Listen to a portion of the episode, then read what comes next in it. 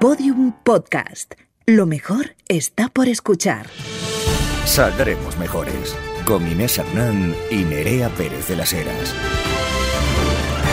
Hola, hola mejorcitas. Menuda semana lleváis compañeras de densidad. Semanas más densas que un salmorejo cordobés bien hecho. ¿eh? Evidentemente, y más salmorejo que ingerirás porque acaba de entrar ya oficialmente la primavera. Ya es primavera en bueno, esos grandes almacenes, esa frase que se nos quedó grabada a fuego. Y con ella que se viene, Nerea, pues las alergias, los calores, los cachondeos, las infidelidades. Eh, bueno, la candidatura a Yolanda Díaz, nuestro show en el Capitol en Madrid. Ahí estamos. Eh, folleteo también, las hormonas desbocadas. Tamames que no sabe para dónde ir. Pobrecilla arriba, esa abajo. criatura, muchas ganas de tener ganas, muchas noticias, muchas protestas, muchas historias. Bueno, eh, os vamos a hacer un recorridito así por la actualidad em, bastante salpicado porque hoy nos queremos remangar y meternos en el carrusel en una cosa importante que sabemos que os tiene preocupadas. Vamos con el carrusel. Saldremos mejores. Carrusel de noticias. Desde Francia nos llegan imágenes de protestas muy bestias en muchas ciudades con cientos de detenidos por eh, que Macron ha salvado la, reforma de las pensiones eh, por decreto y sin votación. Acaba de salvar dos mociones de censura por muy poquitos votos, muy por los pelos.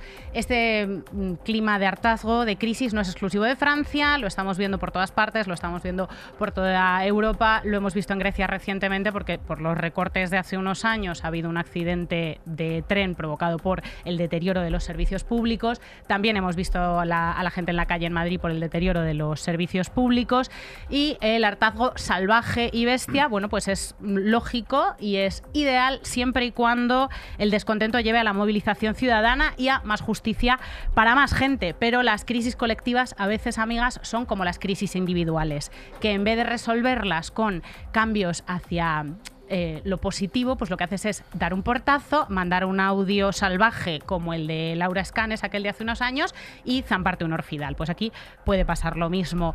Eh, la rabia de las masas, pues a veces hemos aprendido que puede caer en malas manos y provocar fenómenos como, yo que sé, Trump, el Brexit. eh, los partidos ultras por toda Europa. Recuperaremos ese hilillo de las mociones de censura porque algo nos quiere sonar de estos días pasados, eh, pero no sin antes hacer un apunte a la ley Mordaza, que se queda en el gobierno más progresista de la historia. Esa ley que, como dice Joaquín Urías, no debería de mantenerse en un Estado democrático, faltando la impunidad policial, facilitando precisamente la impunidad eh, policial en caso de abuso y cuya mera existencia eh, sirve precisamente para desalentar, en cierto sentido, a la ciudadanía a utilizar sus derechos. Hasta la fecha, de hecho, no hay ningún estudio que avale la- el uso de la violencia y la fuerza por parte de las autoridades para que intervengan en el hecho de que la gente se manifieste eh, menos. O sea, esto no, no es disuasorio en ningún sentido. Y hay informes de amnistía que también han insistido que los proyectiles que- o de pelotas de goma, de Ujú. foam, no han sido diseñados para el control de masas, especialmente cuando se manifiestan de forma pacífica. Eh, de hecho, su uso podría entenderse como una forma de tortura. Como sabéis, estamos refiriéndonos a la, eh, al rechazo eh, de la reforma de la ley Mordaza porque era insuficiente. No se contemplaba ni la prohibición de estas pelotas, como hemos mencionado, como material de antidisturbios, y se sigue permitiendo la devolución en caliente. Eh, nominación horrible, deshumanizadora ASFAC y racista que te cagas en las fronteras de Ceuta y Melilla, porque esa es la referencia. Por otra parte, eh, nuestro queridísimo grande Marlasca limita la presunción de veracidad de la policía eh, o la Guardia Civil para eh, po- porque resulta eh, no la quiere limitar porque podría eh, suponer un peligro de seguridad jurídica precisamente para los agentes, lo cual también nos sigue dejando los pelos de punta porque cualquier polic- policía que vea desafiada su autoridad por un ciudadano que le exija explicaciones ante un acto ilegítimo o que intente sencillamente ejercer sus derechos podrá ser sancionado sin cuestionamiento. En 2020 que entendemos que también fue el año de la pandemia, pero mm, apelamos a unos datos, es que la policía impuso 250.000 multas por desobediencia, desobediencia incuestionable y con límites tan amplios, pues como explicar a dónde estás yendo o estornudar pues delante de su cara. O sea que esto, imagínense, Eh, los delitos están ya planteados en el Código Penal, así que por qué necesitamos que haya una ley de seguridad ciudadana que se creó precisamente en su momento para disipar aquellos 15 semes. Os remitimos, no obstante, al programa que teníamos de ley de seguridad ciudadana eh, de la temporada pasada, Nere. Bueno, que ha sido una cutrez la supuesta reforma que nos venían, el que nos venían prometiendo querían derogar la ley Mordaza con la excusa de que no ha habido votos suficientes, pero es que la propuesta era un maquillaje superficial de la ley Mordaza que no sirve para nada. Por último, en este eh, cabarete que tenemos de noticia, se viene lo de la moción de censura de Vox. Eh, hoy es martes, lo estamos grabando. Probablemente mañana siga esta mierda. Siguen hablando en el Congreso. Bailad, bailad, malditos. Eh, todos con palomitas. El, debate parlamentario va a durar dos días. La, la votación previsiblemente se dará pues cuando estéis escuchando esto el miércoles a mediodía, aunque ya sabemos que la iniciativa no tendrá apoyos suficientes. O sea, el resumen, para que tú te enteres, están utilizando un Vox, una herramienta constitucional para hacer un, numerito, un numerito inútil, llamar la atención, distanciarse del PP o yo que sé, lo que coño quieren hacer, entretener, hacerle terapia ocupacional al pobrecillo Tamames, que ese hombre filtró el diario, es que, porque la Tamames, o sea, Tamames, está ahora mismo patrocinado por Life Strong, las pulseras esas amarillas que se llevaban en el año 2005,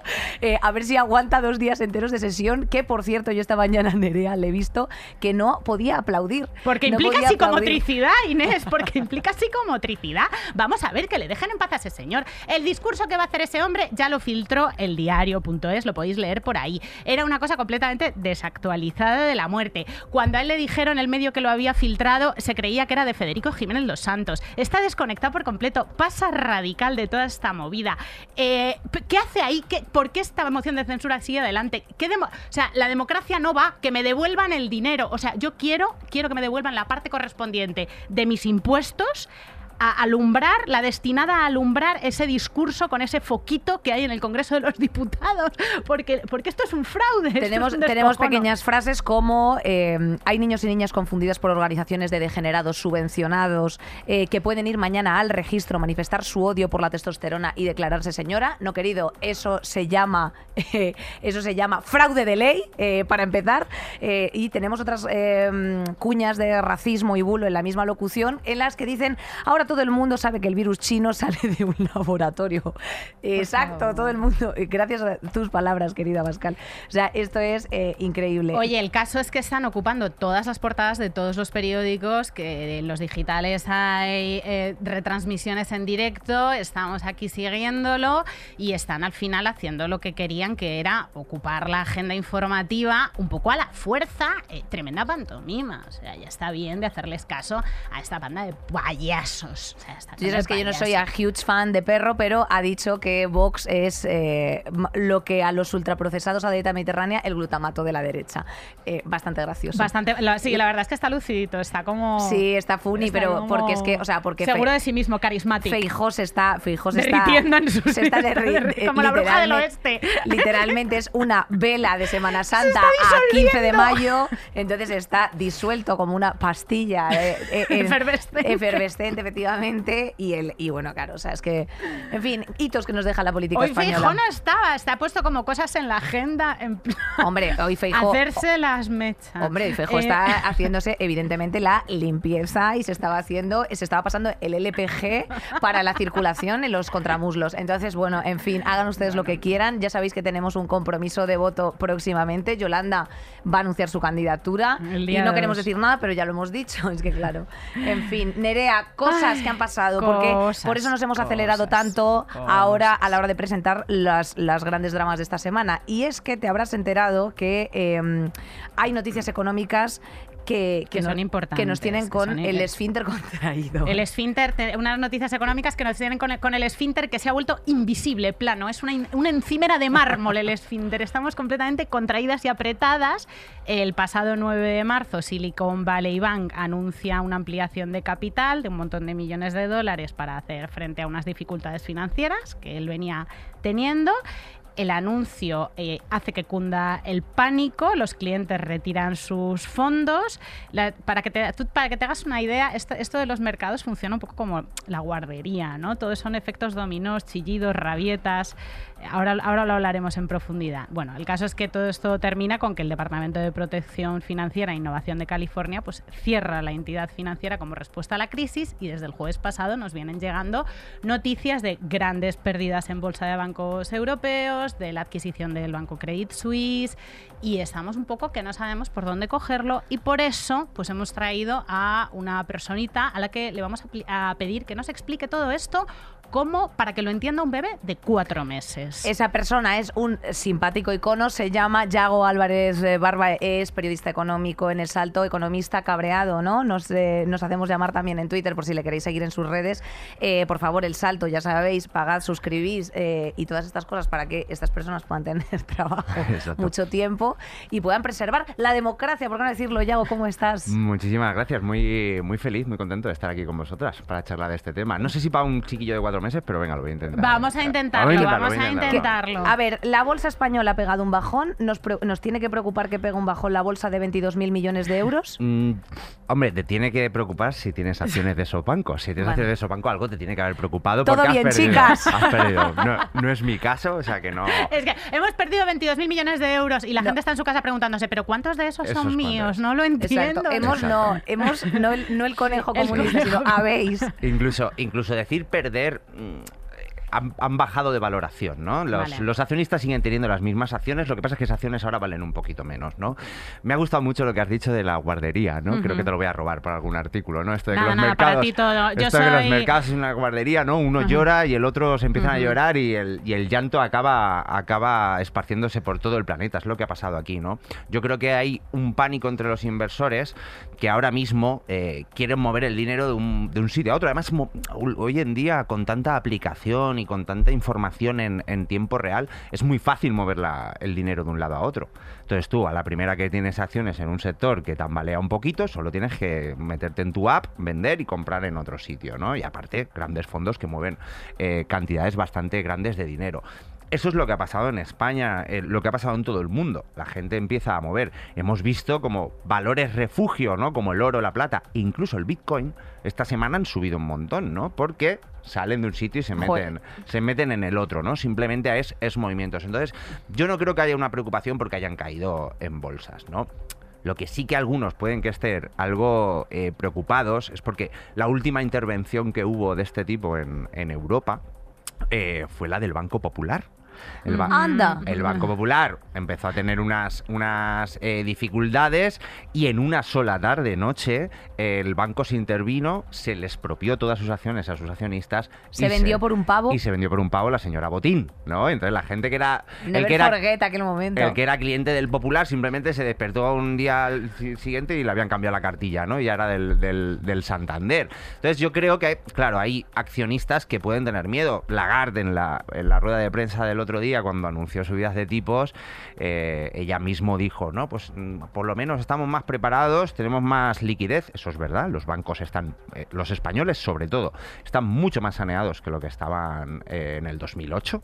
Eh, eh, y además ella dice, tenemos una toolkits, ¿no? Dice, una caja de herramientas nuevas, ¿no? Para, para aplicar, ¿no? Y entonces yo creo que lo que dice Lagarde es, si hace falta, vamos a intervenir rápidamente. ¿no? O sea que eh, habría que hacer como un fondo de rescate para rescatar al Credit Suisse, este banco que se creó en 1886 o algo así, precisamente para construir todas las instalaciones ferroviarias de Suiza y que luego después pasó por, o sea, por allí pasaron grandes capitales como, dos puntos, el partido nazi, eh, o sea, claro, o sea, ahí se dejaron Sí, sí. dólares todo el Reci- mundo. Recientemente les pillaron que estaban blanqueando dinero para la Yakuza japonesa. la Yakuza ay, japonesa. o sea, es No creo, loquísimo, no es creo. Esa entrañable o e sea. inocente gente que son los bancos.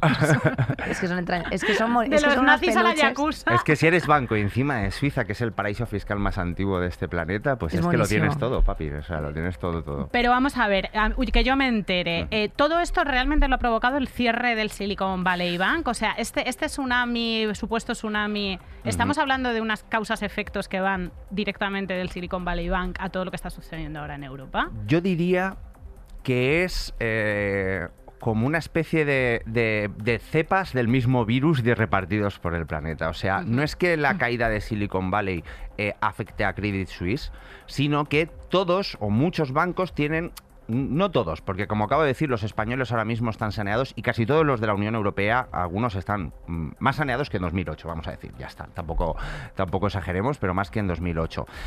Pero muchos de ellos tienen problemas de liquidez, o sea, esto es un poco técnico, pero no es lo mismo tener solvencia, no es lo mismo ganar dinero que tener dineritos contantes y Euros, sonantes. porque lo que en la tenemos cuenta. en nuestras cuentas que son un simpático número informático. Ese dinero, si tú mañana sí. todos los vamos a retirar, ¿qué se produce? Exacto. Un arroba corralito. Exacto. Y en- a Silicon Valley realmente lo que le pasa es esto, ¿no? Claro, hay otra cosa que es que ellos cogen, aprovechan esta temporada donde los eh, tipos de interés están muy bajos en estos todos últimos años, ¿no? Y comprar bonos del tesoro y eso te salía, te daban una miseria, te daban menos de un 1%, te daban un 0,5 por ahí. Pues claro, ellos tú, como, como dicen es, tú metes tu dinero en el banco, ellos lo que hacen es jugar con ese dinero Claro. jugar con ese dinero. Entonces, por un lado estaban los bancos que habían jugado a cosas muy arriesgadas, ¿no? Antes del Silicon Valley cae el Silvergate, que era un, un criptobanco, un banco que se había tirado mucho al, al tema de criptomonedas, ¿no? Y por otro lado estaban eh, bancos que habían metido mucho dinero en cosas que eran muy seguras, pero que ahora valen menos. Y es las letras del tesoro, principalmente. Déjame que explique esto. Sí, sí, sí, intentar lo más, sí, sí, sí. lo más Las letras del Sí, sí, tesoro sí, que se anunciaban en la tele hasta hace no mucho, Sí, realmente. sí. Bueno, ahora hay colas y todo para Claro, para- es que ahora, ahora, hay colas es, en una, el o sea, es banco. una opción de inversión segura. Claro, porque ahora los bancos te están dando un 0,6 de media que están dando los bancos españoles, cuando en otros países ya están dando el 2, el 2,5, ¿no? Pero aquí, el- aquí los bancos tienen un, mayor control sobre el mercado. Eh, el, en- el tipo de interés de estas letras del tesoro ahora mismo de España te dan un 3. Entonces la gente está sacando dinero del banco para meterlo en letras del tesoro. Que eso puede crear un problema de liquidez, como tú bien has dicho. Si todos sacamos nuestro dinero porque mi banco no me da una, no, no me da una mierda, pues coge, me voy, compro letras del tesoro, ¿no? ¿Qué le pasó al Silicon Valley? Que había estado comprando mucho letras del tesoro. Esas letras del tesoro, pon que daban, yo he leído que le daban una media de un 1,7 de media. Entonces unos cuantos clientes quisieron sacar su dinero. Y de repente Silicon Valley dijo, uy, espérate, que no tengo dineritos, que no tengo dólares contantes y sonantes para, para darle el dinero que me piden mis propios clientes. Voy a vender estos bonos del tesoro que tengo yo aquí, ¿no? ¿Qué pasa? Que fueron al mercado y ese bono del tesoro daba un 1,7, cuando ahora están dando un 3 y pico. Entonces le decía a los mercados, ¿para qué voy a querer yo tu porquería de bono si con ese dinero puedo ir y comprar otro? Y Ay, entonces Dios. Silicon Valley dijo, dijo, pues venga, este bono que vale 100 que yo lo pagué por 100 y da un 1,7 si tú te lo guardas, ¿no? Cosa que yo no puedo hacer porque necesito liquidez, eh, pues te lo vendo a 80. Ah, Anda. Entonces, esos 20 de pérdidas se lo tuvieron que apuntar en sus balances como pérdida. Y entonces fue cuando hicieron el anuncio de tenemos un agujerito, necesitamos taparlo, ya se corrió la voz, dijeron empezaron a sacar, y ahí vino. Corralito y tuvo que ser intervenido. Eso fue lo que le pasó.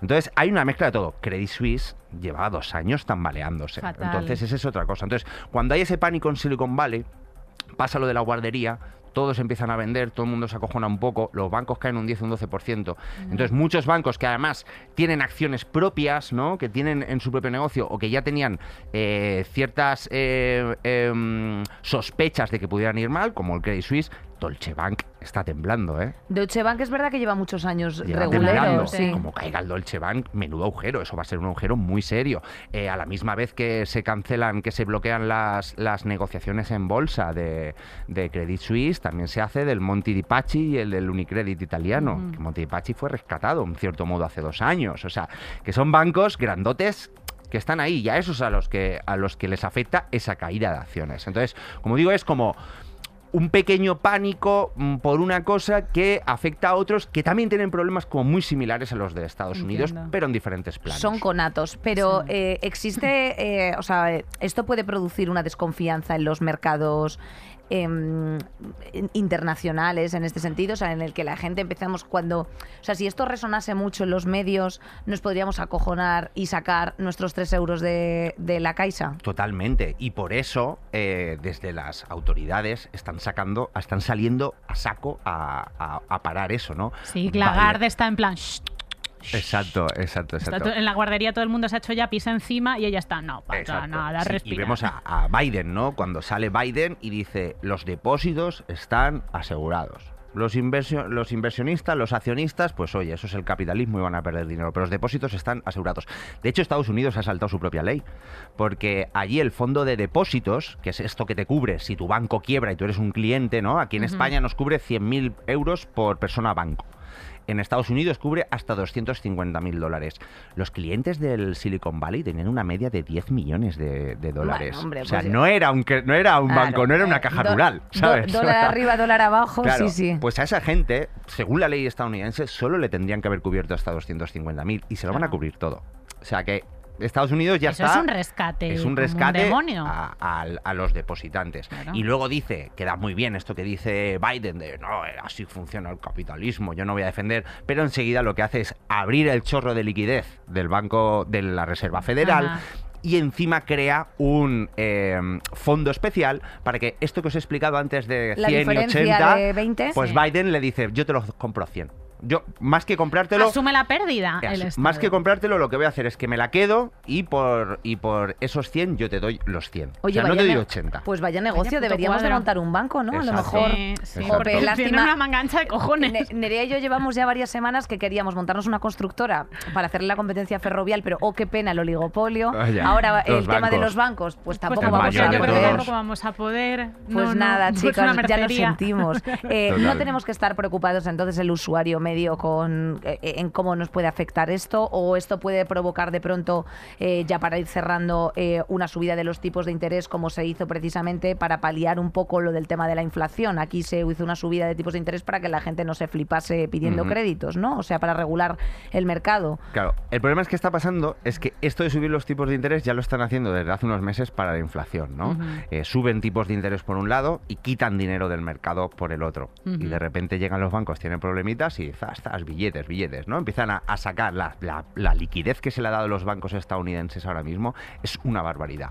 Los casi 100.000 millones de euros que va a poner el Banco Nacional Suizo al VS, al banco que se ha quedado Credit Suisse, es una barbaridad de dinero, ¿no? Y en Europa veremos lo que pasa, ¿no? Quiero decir, zona euro, lo que depende de la GAR, lo que depende del Banco Central Europeo. Claro, eh, los mercados ya decían, oye, que estéis jugando con fuego, algo que a mí me da un poco de rabia, ¿no? Porque eh, puedes joder a hipotecados, puedes mandar a gente a la calle, Claro. puedes cerrar pymes, puedes eh, mandar a gente al desempleo, que eso es lo que pasa cuando se suben muy bruscamente los tipos de No, lo interés. está pasando, lo estamos y viendo se lo lo dicen bestia. a Lagarde y, a, y al- Dicen, no. y al Jerome Powell de la FED y a Powell precisamente hace tres semanas, cuatro semanas, le preguntaron un periodista en una rueda de prensa. ¿Quién es "Oye, ese para cagarnos también en él? El Christine Lagarde de. Estados Unidos. Ah, vale, el de la Vale, reserva. la Reserva Federal, Vale. ¿no? Le preguntaron, oye, ¿sabes que cada vez que subes tipos de interés mandas a gente al paro? Y el tío dijo, "Mm, bueno, ya, pero la inflación es peor, eso es un mal secundario. El tío dijo, gente, ¿qué es eso? Claro. ¿De qué quieres decir con gente? Exacto. Y ahora de repente eh, quiebran bancos y eh, ya, oye, ya hay que pensárselo un poquito más, ¿no? De hecho, eh, eh, Lagarde me, me ha recordado mucho al meme este del perro fuerte y el perro pequeñito. Sí. Hace un mes estaba de, vamos a subir los tipos de interés porque lo vamos a subir, porque hay que luchar contra la inflación y esto es lo más importante. Y en la rueda de prensa el otro día la mujer estaba más arrugadita, hablaba así, decía, sí, lo vamos a subir, pero no sé cuánto, ¿sabes? O sea que Claro. hay- sigue subiendo medio punto, lo cual desde mi punto de vista es una barbaridad en este momento porque pone en riesgo todo demás, pero eh, eh, ya ha aflojado un poquito el discurso, ¿no? Sí, perdón. No, y lo, y lo que, mm, por rematarlo, lo que decías lo de los depósitos, vuelve lo mismo que hace Biden, eh, Lagarde también lo hace, ¿no? Dice, bueno, si pasa algo malo, tenemos herramientas, ¿no? Entonces yo creo que las herramientas a lo que se trata es, uno, meter liquidez otra vez a saco, como ha hecho Biden, lo cual iría en contra de las políticas antiinflación, Eso es. eh, y luego, por el otro lado, la intervención de, de bancos de un día para otro. O sea que puede ser que lo que vimos en el Banco Popular en 2017, que fue el estreno de esa nueva herramienta, de lo que sería el FROP, pero a la europea, eh, lo veamos en las próximas semanas. Y hay alguien que eh, se acueste eh, siendo cliente de un banco y se levante de- del banco. Y habrán accionistas a las que le dirán, pues tú has perdido absolutamente todo. Pues Wow. vaya bajón si tienes, eh, si tienes esas acciones y luego por otra parte también importantísimo que no se dejen caer los bancos hasta el suelo porque claro eso es también una o sea por eso el Deutsche yo creo que llevan también tantos años intentando Claro. paliar o poniendo esa cama elástica porque precisamente si tú hundes la economía del Deutsche se te va a tomar por culo de forma endémica todo lo demás no solamente Claro. son los trabajadores sino todo lo que depende del Deutsche o sea eh, mm, desde la limpieza y la seguridad hasta los Claro. mm, sistemas operativos que, se, que, que envuelven todo ese entramado. Entonces, claro, una quiebra de un banco no es ninguna tontería, o sea, esto no es nueva rumasa. Sí, sí. Iba- no pero además, Navarrus. a mí esto, mm, claro, da un poco de rabia también, esto que comentas, porque Da es mucha de- rabia. todo- porque es la Claro, Claro, el porque eso, eso se traduce en que que- si no se puede dejar caer el banco hay que rescatarlo. Pero es que ellos lo han provocado y lo han, Claro. ¿no? Lo- el, el too big to fail, que siempre se decía esto de demasiados Sí. grandes para caer, ¿qué han hecho desde el 2008? Eh, eh, empujar a que se fusionen los bancos. Entonces ahora cada vez tenemos más too big to fail. De hecho, en Europa ya hay 400 bancos que están considerados eh, sistémicos. O sea, hay 400 bancos que si caen serían rescatados. En España tenemos los 6 del IBEX, son considerados sistémicos, ¿no? Entonces, en vez de tener más bancos pequeñitos que en un momento dado son más fáciles de intervenir, que son más fáciles o incluso los puedes dejar quebrar y cubres los depósitos, ellos mismos han forzado la concentración bancaria y entonces ahora son todos también sistémicos. Entonces los bancos se pueden permitir hacer lo que les dé la gana. Claro, correr riesgo de toda la gana porque saben que les van a. Claro. Saben que siempre se les va a acabar Claro, inventando. tío. O sea, es que es alucinante. Sí, sí, sí. Y, y los mercados y la, y la confianza de los bancos y el, y el movimiento de capitales del que hablabas depende de algo tan, tan absurdo pues y tan, tan difuso, ¿no? Como el miedo, El pánico. el, el exactamente. Eh, pues nada, que esperemos, Eh, pues esperemos que... que- todo quede en un susto, Yago. Eh, qué ilusión. Eh, tristezas y más tristezas, ya- ya hago. Simplemente eso, ¿no? Que sí que se está viendo cómo reaccionan más rápido, eso por lo Sí. menos. Tanto la Fed como el suizo han reaccionado más rápido y Lagarde ya ha dicho que aquí van a, a funcionar. Entonces, por lo menos, eh, igual hay algún desastre que otro en las próximas semanas y vemos alguna caída, pero por lo menos espero que, que haya una reacción más rápida. En resumen, si no tienes euros en, las en el IBEX 35, pues fíjate, eh, querida oyente, estás a salvo. De- Exacto. a- at the Estate moment. tranquila que te lo pillarán en algún momento de los impuestos y hay que rescatar, Exacto. ¿no? Exacto. Ya está. Oye, Yago, pues Muchísimas qué gracias. ilusión haberte tenido por aquí. Por favor, vente eh, para contarnos más cosas de economía pronto. Cuando Igual te volvemos a molestar, ¿eh? Eh, Sí. Se os quiere mucho a todos los compañeros del Salto también. eh, y se os lee mucho, suscríbanse. os lee mucho. Muy fans en el, en el salto. Cuando nos ha hecho un par de guiños, nos ha hecho muchísima Sí, ilusión en la sí, sí. redacción. Las que- los que necesitéis, siempre aquí, siempre con vosotros. Pues nada, querido, eh, quédate por aquí porque ahora te va, te va a gustar mucho este tema, fíjate. Genial. Hablando de, la, de las Hablando del pánico. Hablando del pánico, las productividades y la adicción al check. Saldremos mejores. Hoy os traemos un tema que es casi casi terapia de grupo porque es algo que nos afecta directamente a Inés y a mí, creo que sobre todo a Inés, que es cierta adicción que hemos visto que se ha extendido bastante a la resolución de tareas. Aquí mi compañera eh, tiene cierta compulsión por ir resolviendo una lista interminable de tareas diarias y si alguna se queda sin tachar, esto genera que genera una enorme ansiedad, Ansiedad, insatisfacción. Tristeza, frustración, eh, picor, eh, insomnio, Nerea. Insomnio, claro que sí. Bueno, la adicción a resolver, a tachar tareas, al check azul, a esos diarios de bullet points que tenemos con todas las cositas que tenemos que hacer a lo largo del día, a que nuestro tiempo ha quedado convertido pues en una especie de granja de pollos de esas en los que en las que está cada pollo metido en su caja acotada y cerrada y hay que ir tachando y sacando pollo por pollo. Esos son nuestros espacios de tiempo. Hemos pasado de procrastinar, o sea, eh, ir postergando tareas por otras que nos resultan más gratificantes o que mm, derivan, o sea, que, nos, nos hacen estar más desconcentradas, distraídas, a la precastinación, que es de lo que vamos a hablar hoy, que consiste en la necesidad compulsiva de realizar todas las tareas pendientes antes de que realmente sea necesario. Eh, bueno, para ello nos eh, acompaña hoy una persona maravillosa. Ella es Merigo en redes, es psicóloga, cuenta con casi un millón de seguidores entre todos sus perfiles, eh, desde los que precisamente acerca al público diferentes conceptos de la psicología. Habla de experimentos, de paradojas, recomienda también series y pelis. Eh, en fin, seguidla, por favor, Merigo. Muchísimas gracias por acompañarnos Hola. hoy. Hola. Hola, buenas. Bueno, estoy. Muchas gracias. No, no, estamos, nosotros que sí que estamos con mucha emoción. Sí, sí. Nosotras esperamos ser diagnosticadas. Necesitamos un diagnóstico. Necesitamos un diagnóstico. A ver, todo esto que estaba anticipando Nerea, ¿eh? de tenerlo todo súper planificado, organizado, ordenado, ¿no hay algo de antinatural en todo esto? Totalmente. O sea, yo creo que vamos a estar todo el rato, estamos fatal. No, vamos a poner un poco de esperanza, porque es que yo creo que estamos todo el rato pensando en el futuro y eso al final es una ansiedad anticipatoria Ujú. que, que es que no, no puede ser. O sea, sí que se relaciona todo un poco con la productividad tóxica y todo eso. Yo creo que tiene mucha relación con la cultura del trabajo y con las redes sociales. y esta revolución tecnológica, ¿no? ¿Por qué? ¿Cómo afectan las redes sociales para esto? Yo creo que no. Yo creo que nos viene genial. Nos viene genial. Pues yo creo que la cosa de, de seguir perfiles un poco, de hecho ha habido un estudio hace poco que lo, que lo leí, que decía que el uso pasivo de las redes sociales, que la mayoría de los jóvenes tenemos un uso pasivo más, en vez de interactuar, es más un uso de observar a perfiles. Yo personalizando como si fuera joven. Sí. No, pero es más el, el uso de seguir a perfiles de eh, que comparten mucho su vida. Entonces, eh, aunque sea inconscientemente, te comparas, hay mucha más angustia, más ansiedad. eh, bueno, todo esto de vidas perfectas, es verdad que estamos normalizando mucho el lo de las redes sociales no es la realidad tal, pero es que inconscientemente tú día a día estás viendo tantos estímulos y tienes un imaginario que se te forma en la cabeza que está ahí. Y entonces, eh, en ese sentido, sí que eh, si ves un día conmigo, ¿no? Y un día conmigo perfecto, súper productivo, en el que tú dices, es que mi día no es así. Más que nada porque no puedes resolver. Pero hay algo, Merigo, hay algo de adictivo. Merigo. eh, Merigo, arroba, Merigo. arroba Merigo barra baja oficial. Eh, hay algo de adictivo en el Hmm. hecho de resolver, de tachar. Porque el otro día veía una entrevista que le hacían a Rosalía, que era pues una bobada, mi neceser, mis imprescindibles, mi bolso, una de esas cosas que a mí me encanta verlas. Y ella decía, yo necesito escribir las tareas, aunque ya las haya hecho, pero necesito escribirlas para poder tacharlas. Hmm. ¿no? Ese placer que genera el tachar. Sí. ¿Hay algo de adictivo ahí? Yo creo que sí, y sí que, o sea, bueno, adicción al trabajo hay, hoy en día está, es algo muy nuevo, pero...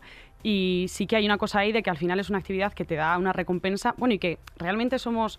O sea, el sentirte coherente contigo mismo es muy importante. Ujú. Entonces, el tú proponerte algo y cumplirlo realmente es algo Claro. guay. Es un objetivo y es guay, pero estamos... El, el- lo mal es el enfoque, el enfoque que tú le das a eso.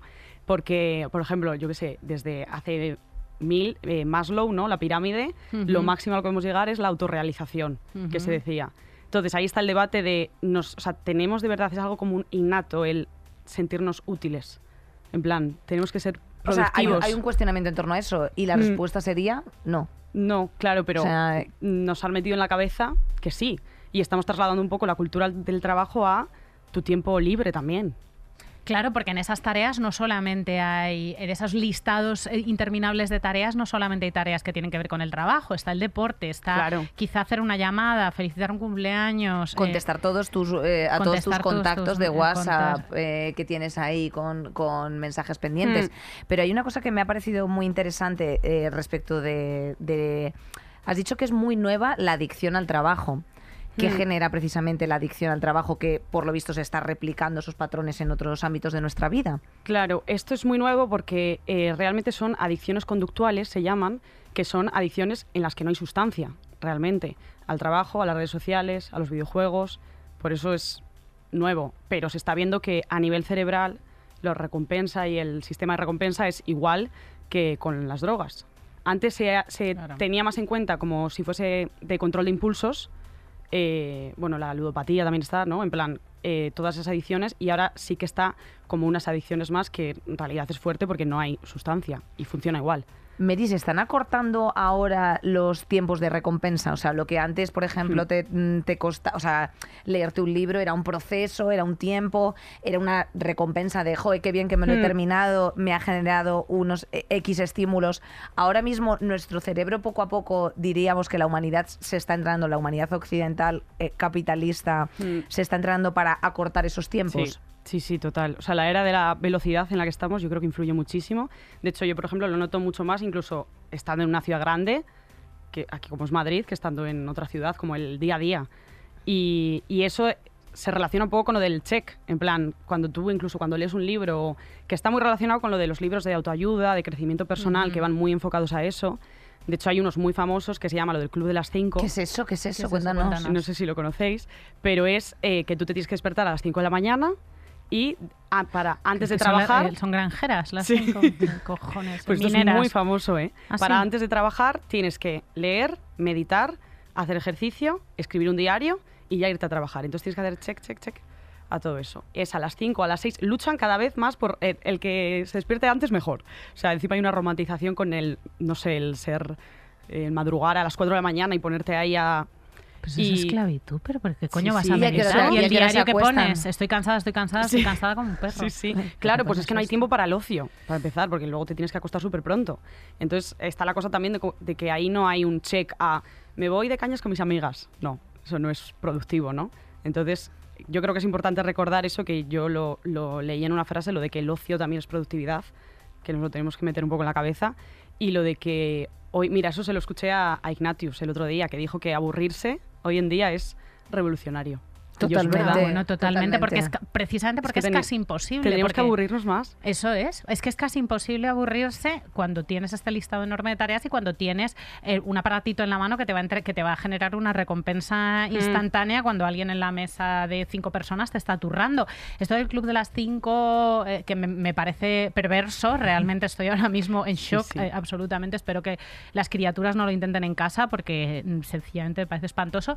Eh, mm, se están popularizando también los llamados bullet journal, Hmm. ¿no? Los, los diarios en los que ni siquiera hay un diario, sino que sencillamente es un listado. eh, de plani- es, un, es un sistema de planificación en el que tú vas tachando estas tareas y Sara Luque nos ha pasado el post de un blog de una chica que utiliza, que es una de estas que practica en el porno de productividad, ¿no? que practica el, el utilizar el bullet Mm. journal para todo. Y entre la lista de ventajas también hay afirmaciones escalofriantes como que el sistema de migración de tareas de la aplicación de Bullet Journal que está utilizando permite detectar de un vistazo qué tareas llevan siendo pospuestas varios días o semanas para atajarlas. O sea, sencillamente tú metes a, una, a, un- a la policía en tu casa, ¿vale? Eres, una, eres tu propia puta madera que está dentro de tu cabeza vigilándote. Eh, tachar tareas completadas es una fuente inagotable de placer y reduce los niveles de estrés enormemente. No hay nada más relajante que irse a la cama con la sensación de tenerlo todo hecho. Eh, ¿Hasta qué punto estamos evitando eh, los espacios vacíos? ¿Y cómo es eso de peligroso psicológicamente? Sí, sí, es totalmente eso. Y de hecho es que hay una cosa en... Cuando tú, tú te haces un planning tan autoexigente, que es muy probable que hay algo que no completes, es que es normal, es lo normal, eh, tú te piensas que lo estás procrastinando. Es que se ha puesto muy de moda la palabra procrastinar para cosas, esto ya es mi opinión, que no es... O sea, si tú llegas a casa y en vez de seguir respondiendo correos decides pues tirarte en el sofá, no es procrastinación, es que estás eligiendo qué hacer con tu tiempo libre. Es que estás sencillamente Sí, cansada después claro. de nueve horas trabajando fuera de tu casa. Es que te pica el parrús. O sea, Claro. quiero decirte, es que Y nos inventamos como palabras y conceptos para encima, eh, como si todo cosas de la vida cotidiana fuese algo patológico de repente. y patológico y estresante. O sea, porque esta, esta muchacha pobrecilla vende el, el acostarse, claro, acostarse rendida, agotada después de Hmm. haber cumplido todas estas tareas que te ha impuesto la segurata que tú misma te has inventado, que eres tú, mm, y, y no poder levantarte un día y mi- mirar a, ese- a todas las horas que tienes por delante, que, es, que ese día puede ser un domingo, eh, y a ese vacío con esperanza y con, y con alegría, y con, capa- con capacidad de improvisación. Claro. Hay una cosa que me parece muy interesante y es que yo quiero invitar a todas las eh, oyentes y todos los oyentes que, que están acompañándonos hoy a que hagan un ejercicio de entender si eh, tenemos una actitud general positiva ante, eh, pues eso, el cumplimiento de tareas. Qué bien que lo he hecho todo hoy. Qué bien que, fíjate, qué bien, qué bien se ha dado el día, ¿no? Esas frases que decimos cuando terminamos de, pues mira, hoy he hecho los tuppers, he cambiado las sábanas, no tengo la casa que, parezca, que parece esto la ciénaga de Shrek, eh, qué, ale- qué alegría que además he tenido una relación sexual. Bueno, medio medio, pero un clásico. Un restregoncillo. Un, restregoncillo de domingo. Además, he podido terminarme el capítulo de The Last of Us. Eh, me he leído eh, 20 páginas del libro de Luna de. Miguel y eh, pues me ha dado tiempo a... eh, o sea, y mira, fíjate, tengo la skincare hecha y son las 10 de la noche. No me podré yo ver todavía 20 minutos de la Isla de las Tentaciones, pero ¿qué estamos hablando hoy? Autorrecompensa. Y todo el rato eso, la actitud general es positiva. Hmm. Tendremos que a lo mejor hacer un, un cambio de, de orden de estas de, de- Sí. bueno pues de este concepto general que tenemos ante que sea bueno el hecho de habernos haber tenido un día súper completo Hmm. lleno de estímulos o eh, mm, hay que tomar el timón y cómo hacerlo sobre todo Mary Sí, eso yo creo que hay que cambiar el enfoque, porque todo esto se relaciona con eh, problemas de salud mental, eso es así, y sobre todo yo lo que veo es mucha eh, poca tolerancia a la frustración, ya que las cosas no salgan ya. Eh, que esto se ve incluso con cosas cotidianas que yo lo veo con tonterías como que e incluso te llega el audio de una amiga y lo tienes que poner en por dos. En plan, a ver, Escucha a tu amiga un momento, en plan, como que es todo rápido, todo rápido. Y intolerancia, que esto nos caracteriza mucho a los jóvenes de ahora, que es la intolerancia a la incertidumbre de este mundo. Y luego mucha culpa. Y la culpa por Ay. descansar, la culpa por desconectar, incluso la culpa, eh, porque esto es muy fácil caer en esto. O sea, yo, por ejemplo, en su momento yo me leí este libro del que estamos hablando, en plan, bueno, a ver qué me cuentan. Y era muy fácil caer en todo lo que te estaban contando, porque había términos y cosas como... O sea, había una cosa, por ejemplo, que me estoy acordando ahora, que lo llaman la universidad del tráfico. Que es que, ya que tú pierdes mucho tiempo en ir y volver del trabajo, que de hecho en Madrid la media es como 40 minutos o así, que aproveches también ese tiempo. O sea, hay una cosa en hacer la espera más productiva, como que es menos espera, como que no estás perdiendo tu tiempo, que es tu tiempo libre.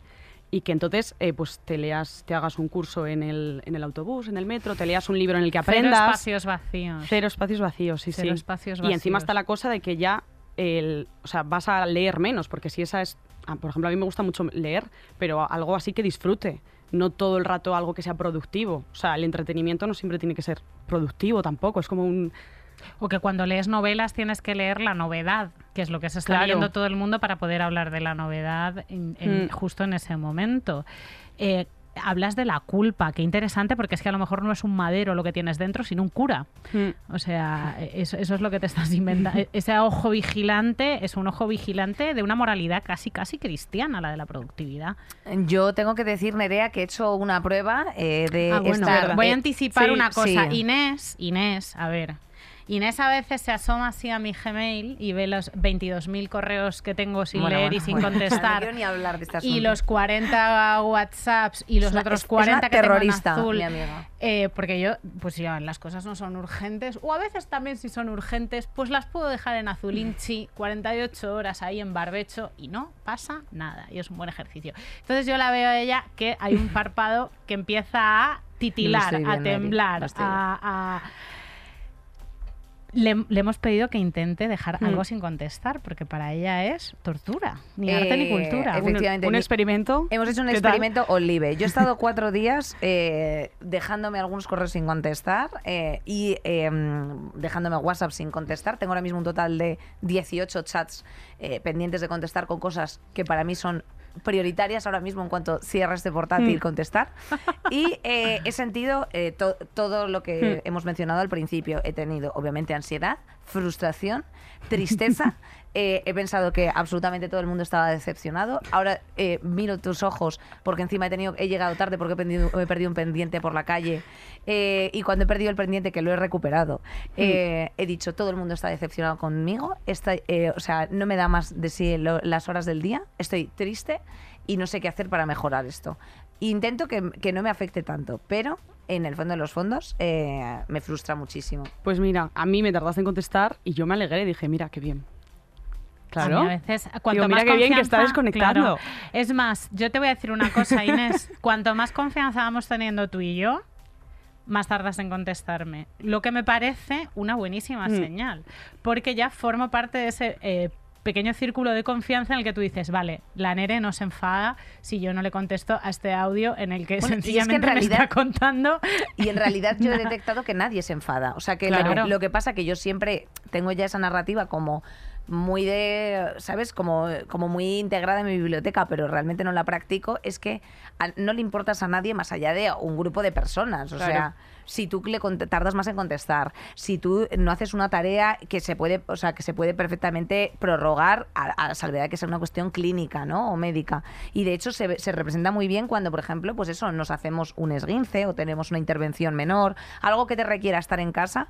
Cuando pasa eso te das cuenta de, eh, chicos, lo siento, hay que parar. Hmm. Y se para, y se para, y no pasa nada, ¿sabes? Pero no sé si es que al final lo que has dicho tú, y por, y por ir ya cerrando un poco el Hmm. programa, eh, puede tener mucho vínculo con, con nuestra adicción al trabajo y la cultura en la que estamos viviendo, en la que tú te puedes sentir mal de, joder, si yo no curro, estas personas no van a currar, entonces nadie va a currar, entonces todo el mundo se va a morir. Sí. ¿Sabes? O sea, quiero Sí, decirte, sí, la, esa especie cabeza, de- la cabeza descarrilando, corriendo de un lado, corriendo de un lado a otro. Claro, o sea, exactamente. Los enanos del cerebro, eh, totalmente. Todos mis, ena- o sea, mis enanos Sí. del Tú, los cerebro no- enanos no del están cerebro. o sea, van a hacer un sindicato y te vas a cagar, los enanos del cerebro. No, esos. no, no, ya te digo ya cómo va a acabar esto. ¿Qué pasa si no deshacemos toda nuestra basura mental? Claro, yo creo que está muy bien lo que has hecho porque has comprobado un poco, o sea, al final tenemos muchas creencias que son irracionales, muchas de ellas, y bueno, cuando lo, obviamente hay que enfrentarse a ello, que no es fácil, pero cuando compruebas que de verdad, oye, mira, pues no ha pasado tanto o no es nada es tan importante, ¿no? Como yo me pensaba, pues está, está bien comprobarlo. O sea, eso se hace mucho en terapia, en plan, mira, prueba de realidad, esto es así, y, y que no pasa nada, es que no pasa nada y que al final estamos aprendiendo también, aunque parece que no, estamos aprendiendo a relacionarnos con, con el móvil y las redes y el contestar y la urgencia. Hay que aprender, o sea, tenemos todavía mucho que aprender. Ujú. Estamos aprendiendo, es que literalmente estamos aprendiendo. Sí, sí. Somos bebés todos en esto. Y, eh, eh, Mary, ¿qué, qué beneficios tiene el vacío? ¿Qué beneficios tiene ese levantarse y tener todas esas horas por delante sin planificar? Pues eh, para mí es un poco la espontaneidad, ¿no? De fluir. Suena muy así, pero el, jope, el que no tengas nada que hacer o nada previsto es que yo creo que deberíamos algún día como no tener nada que hacer y que fuese lo normal. y, y para la salud mental la tranquilidad, es que yo creo que está muy infravalorada la tranquilidad. Ya está, la nada. La nada misma. la, nada, misma. Y ya está. y es que- Abrazad la nada, amigas. Madre Fenomenal. mía, Nerea. A ver, ¿Tú tú es estás ver- cómo estás? Yo estoy fatal, yo estoy fatal, chicas, desde hace ya muchísimo, pero bueno, por, por muchas cosas. Es que claro, como luego después no somos Muchas nosotras, sino nuestras circunstancias también un poco. Claro. Bueno, o sea, yo ya tengo aquí un equipo que vamos, o sea, tengo, tengo un, tro- o sea, un tropezón, estoy a un tropezón de dejarme los dientes. Eh, está todo bien, está todo controlado, se, se descargará un poco la agenda. A mí la agenda tengo que decir que me ayuda para organizarme, o sea, quiero Hombre. decir, no una lista de, de tachar checks de "Mm, lo he hecho, pero sí que es cierto que Mm. la organización en cierto sentido a mí me Sí, echa un cable. pero una cosa es que la agenda te sirva a ti y otra cosa es que tú sirvas a la agenda y que te conviertas en una junkie de lo que estamos, a- o sea, de lo que estamos hablando aquí al final es de ser junkies de la agenda. Ya no es la superproductividad, ya es que si no hay productividad, un poco te la Hmm. inventas también, ¿no? Que estas listas generan tanto placer resolverlas que a veces la haces para resolverla esa lista. O sea, que Claro. vamos Sí. a acabar eh, planificando el mear, no sé. Sí, sí, claro, es que esto eh, también es muy de, o sea, al final no importa tanto como la conducta, el, obviamente el organizarse está genial, sino el desde dónde lo haces y para qué. Que eso al final también es un poco lo que, lo que bueno, yo me lo llevo a la psicología, claro, pero lo que se trabaja un poquito en, en terapia, desde dónde haces las cosas y, y para qué, y no caer en pues, la trampa del control, que cuanto más quieres controlar es que peor. Eh, Mary, eh, tiraros alguna peli o alguna serie precisamente del check. Ah, sí. Sí, que es tu movida. Eh, bueno, del check exactamente no sé, pero eh, me he visto recientemente la de, de Bear, se llama. Bueno, Vale. De Bear, no sé bien cómo se pronuncia. El oso. Y eh, se ve tal cual esto, o sea, la cultura del trabajo, el, la, la era de la velocidad, el caos, el, y es, me ha parecido muy buena. Pues nos apuntamos esa. ¿Tú tienes Pues alguna nada, recomendación así que se te ocurra? Yo la, bueno, la recomendación que a mí se me ocurre es que dejéis tareas sin tachar. O sea, Hmm. tú ves eh, eh, mi agenda y es el vertedero de Sao Paulo. No pasa nada. Y mírame, aquí estoy, conservo a mis amigas, a mis coworkers. Está todo bien, está todo bien, queridas. Está todo bien. Mary, muchísimas gracias. Nos ha encantado Muchísimas tenerte gracias. aquí. Gracias Seguidla a en redes, que es una estrella del TikTok. una estrella absoluta. Compañera, una Querida, semana más. una semana más tú tachando tarda- tareas. Tarda en contestarme todo lo que tú quieras. Nada, que yo hija. nunca pienso que te has muerto, jamás. No te preocupes. Eh, yo, mira, me pillas ahora mismo aquí refrescando el correo electrónico. A ver qué ha pasado en, en estos últimos 50 minutos. Gracias, mejorcitas, por estar al otro lado una semana más. A vosotras y a la gente que tenemos detrás de la pecera, nuestras amiguitas del alma, Marisa, Gema, Julia, Terci, Nacho, Sara Lu, que eres la mejor.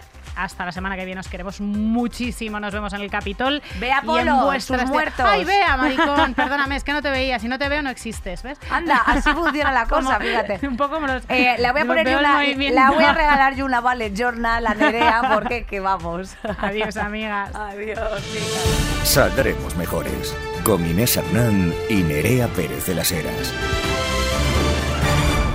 Todos los episodios y contenidos adicionales en podiumpodcast.com y en nuestra aplicación Disponible para dispositivos iOS y Android.